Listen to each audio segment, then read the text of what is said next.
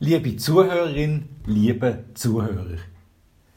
Weisst du noch, was heute nach dem Aufwachen die ersten Gedanken war?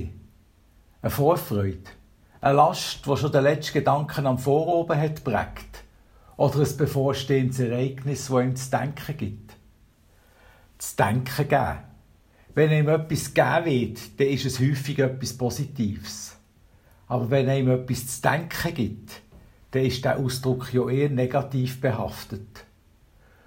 Ob bedrückend oder einfach unerwartet, es geht um etwas, wo man nicht einfach so hinnimmt, sondern wo man weiß und auch sagt, dass man darüber muss nachdenken. Und wo man sich manchmal auch fragt, wieso hat da niemand vordenkt, denkt, bevor es geschehen ist. Das Theater, und da kommen wir zu meiner Tätigkeit, hat sehr viel mit dem Denken zu tun. Nicht nur Denkarbeit vom Autor bei der Entstehung vom Text, Denkarbeit vom Regisseur bei der Umsetzung, noch viel mehr Denkarbeit braucht es bei den Schauspielerinnen und Schauspielern. Beim Auswendiglehren vom Text, bei inhaltlicher Verarbeitung, beim Umsetzen von Worten, Handlung und Emotionen. Und da ist es manchmal erstaunlich, welche Gedanken aus einem Ensemble kommen können. Fragen zum inhaltlichen Verständnis, Einwände zu einem Dialog, sprachliche Überlegungen und schließlich auch Hinweise auf das, was man das Publikum könnte denken.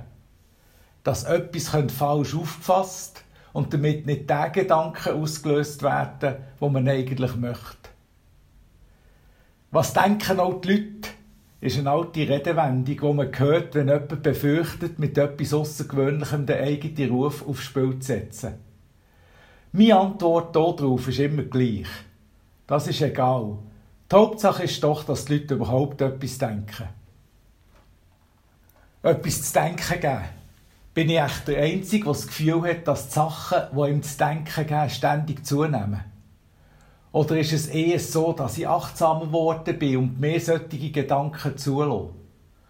Auch zu Sachen, die mich vor 10 oder 20 Jahren noch gar nicht beschäftigt haben. Das können Kleinigkeiten sein. Verpackungen beim Einkaufen, eine denkwürdige Begegnung, ein Verhalten im Strassenverkehr, eine unerwartete WhatsApp-Nachricht.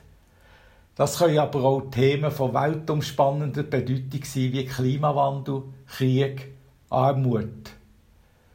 Dabei gibt mir nicht nur das Thema selber zu denken, nur mehr zu denken gibt mir, was ein Teil von unserer Gesellschaft denkt und wie sie damit umgeht.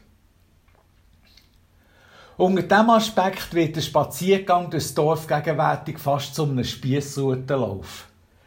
Vorbei an bunt behangenen Kandelaber und entlang von Plakatplantagen, die mit jeder Lawinenverbauung mithalten Bei diesem Anblick denke ich mir aber, was habe ich die gedacht in dem Moment, wo das Foto gemacht wurde? Als Make-up oder an den Krawattenknopf, an die Hoffnung auf einen neuen Status in der Gesellschaft, an die Verantwortung, die sie übernehmen, oder schlicht an finanziellen Nutzen. Solche Gedanken geben mir zu denken. Und dabei man ich nicht einmal unterscheiden, von welcher Partei und mit welcher Gesinnung. Längt das Denken von denen für all das, was uns bevorsteht. Für das, was wir schon wissen und noch mehr für das, was wir noch nicht wissen. Denken ist die schwerste Arbeit, die es gibt. Das ist wahrscheinlich auch der Grund, warum sich so wenige Leute damit beschäftigen. Das soll der amerikanische Autobauer Henry Ford gesagt haben. Und zu seiner Zeit hat man solche Wahlwerbung noch nicht kennt. Bei uns im Aargau wirbt eine Kandidatin mit dem Slogan Say Cheese. Abgesehen davon, was ein Lächeln im Alltag kann bewirken kann, ist eine fotogene Ausstrahlung eher eine dürftige Basis für ein politisches Mandat. Oder doch? Wortgetreu heisst «Say Cheese» ja «Sage Käse». Ist doch für die Politik gleich nicht so falsch und vor allem grundehrlich. Ich wünsche allen einen Tag ohne solchen Käse. Nur mit solchen im Gacklo oder im Raclette-Töffeli.